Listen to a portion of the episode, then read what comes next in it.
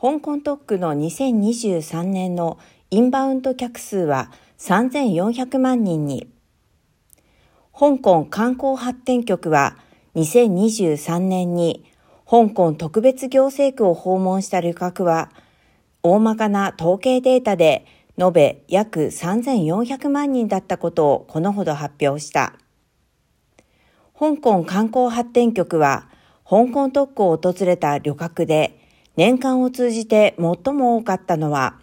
中国大陸部からの旅客だった。中国国内の祝祭日などを利用して香港特区を訪れた旅客のデータは目を見張るものがある。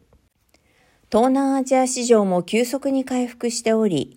うち12月にフィリピンとタイからの旅客数が新型コロナ感染症発生前の2017年から2018年にかけての平均水準を上回り、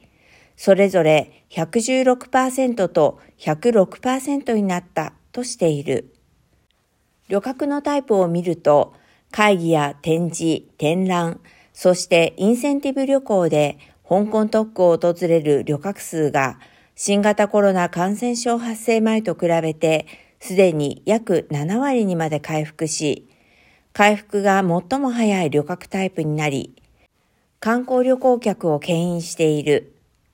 また、香港特区に1泊以上滞在した旅客が半数を占め、